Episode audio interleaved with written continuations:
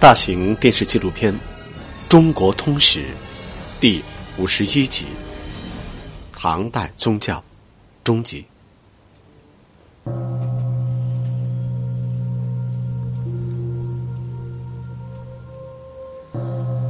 唐朝一代，高僧大德辈出，他们成为中国两千多年佛教辽阔长空中最闪亮的星辰。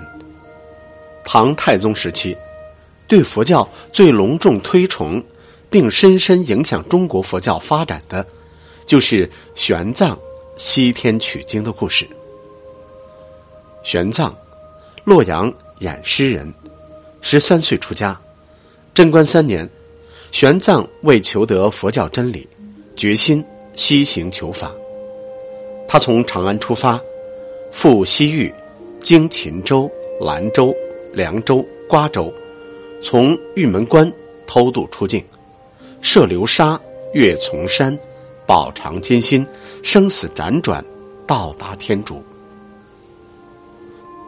玄奘赴天竺求法，孤征十七年，独行五万里，足迹遍及西域、印度一百多个国家。一个中国人，最后俨然。成为印度佛学发展到最高峰的首屈一指的集大成者。当时著名的天竺国戒日王特意在公元六百四十一年，于首都曲女城为玄奘举行各教派的宗教辩论大会。大会召集天竺二十多个王公和五千多名大小乘佛教学者。及婆罗门教徒数万人，变法大会整整开了十八天。玄奘宣讲大乘佛教教义，与会高僧无人能辩倒他。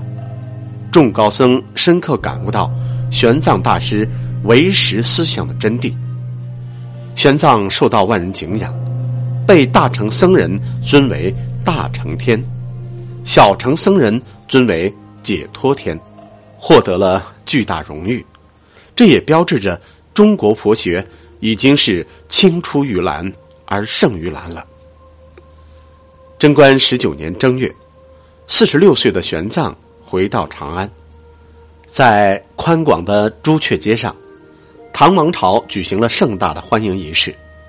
朱雀街至弘福寺数十里间，烧香散花者不断，道旁瞻仰者。多达数十万之众，玄奘法师从天竺带回来的佛祖舍利一百五十颗，金坛佛像七尊，和六百五十七部经典，被隆重安置在弘福寺。二月，玄奘受到唐太宗隆重接见。贞观二十二年十二月，长安皇家大慈恩寺落成，皇太子李治恭请玄奘。任该寺首任住持，玄奘在这里专心译经，并创立了著名的唯识宗。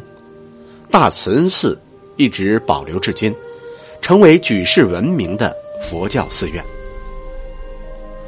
唐高宗麟德元年二月五日夜半，一代高僧玄奘圆寂于玉华寺，高宗悲叹：“朕失国宝。”举行玄奘典礼的时候，高宗还特意叫长安僧尼制作幡盖送到墓地。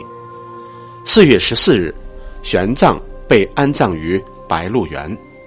据说当时都城长安周围五百里内，前来为他送行者达到百万余人。玄奘法师一生都在追求真理，弘扬佛教。其爱国精神和巨大贡献，被鲁迅先生誉为中华民族的脊梁。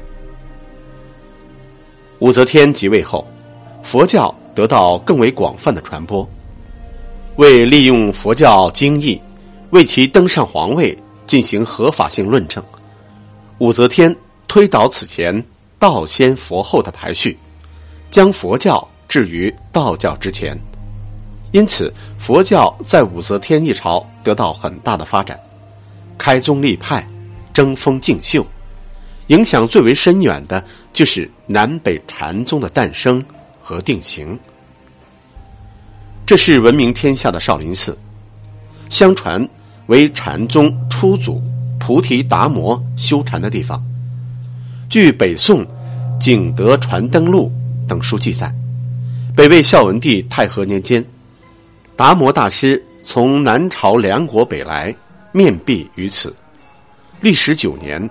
首创禅宗，达摩告诉信徒：修行首要的是安心，安心的方法是修闭关，就是要心静的像墙壁那样坚定。达摩自称其禅学是教外别传，从释迦牟尼起，历代师徒以心传心，不立文字，到他已经是第二十八代。达摩祖师到少林寺时，带来了一件木棉袈裟。据说这件袈裟是禅宗法脉传承人的传法信物。达摩传慧可，慧可传僧璨，僧璨传道信，道信传弘忍，到了弘忍，已经传承了五代。这是位于湖北省黄梅县东二十公里的东山上的。五祖寺曾经是五祖弘忍大师的弘法道场，当时被称为东山寺。如今在寺庙的真身殿中供奉着弘忍大师的雕像。然而，五祖寺最引人注目的却不是在这里，而是在真身殿东侧的偏房。五祖在世时，这里是寺庙充米的杂役房。正是在这个杂役房发生的故事，对中国佛教。产生了重大影响。龙朔元年，六十岁的弘忍大师将要做出一个重大决定。他令众弟子各书一页，表达自己的佛法悟境，从中选出禅宗的法脉传人。弘忍的大弟子神秀很快在壁上写下一记：“身是菩提树。”心如明镜台，时时勤拂拭，莫使有尘埃。神秀在弘忍的所有门徒中最为优秀，也备受推崇，大家不敢再做戒。但一直在寺庙舂米做杂役的慧能，却认为神秀业没有见性，于是慧能也做了一计。菩提本无树，明镜亦非台。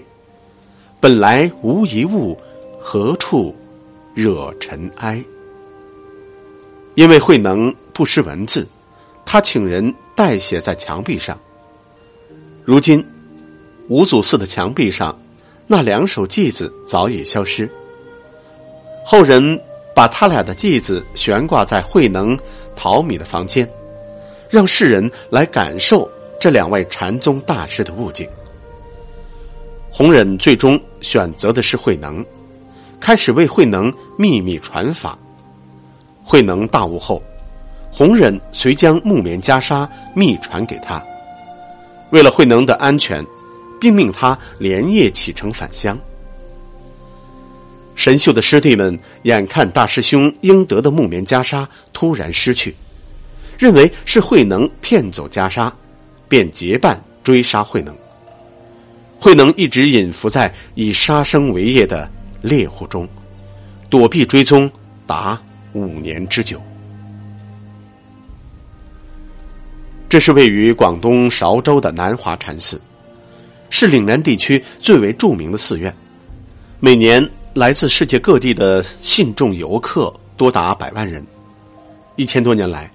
这里一直供奉着六祖慧能的真身。公元六百六十七年正月，慧能结束了五年的隐遁生活。前辈印宗法师在广州法性寺亲自为其落发，随后又为他受具足戒。这一年，慧能三十岁，从此开始了他的弘法之旅。今日的南华寺，是他昔日弘法三十七年的道场。当年慧能在这里登坛讲法，以直指人心、见性成佛的宗旨，悉心弘扬顿教，提倡不立文字，一扫僧徒繁琐章句之学。他提倡一切行住坐卧动作里，也可体会禅的境界。他以传统文化的精髓，结合禅宗教义的秘籍。形成中国佛教禅宗的南宗。此时，神秀在北方传授渐教，渐教的修行方式注重循序渐进，被称为北宗。自此，禅宗形成南北两宗，南北两宗都自称禅的正宗。因慧能传得木棉袈裟，徒众又盛，南宗禅学的影响逐渐。遍及全国。武则天曾两次下诏恭请慧能北上京都，均被慧能婉言谢绝。慧能禅师圆寂于唐玄宗先天元年，享年七十六岁。他生前的主要讲法由弟子法海整理成书，这就是著名的《坛经》。在佛教史上。只有释迦牟尼佛的言行记录被称作经，而一个宗派祖师言行录也被称作经的，慧能是绝无仅有的一位。仅从这一点就可以看出慧能在中国佛教史上的崇高地位。慧能为禅宗的发展奠定了理论基础。作为在中国历史上有重大影响的思想家之一。慧能的思想、智慧，至今仍启示着世人。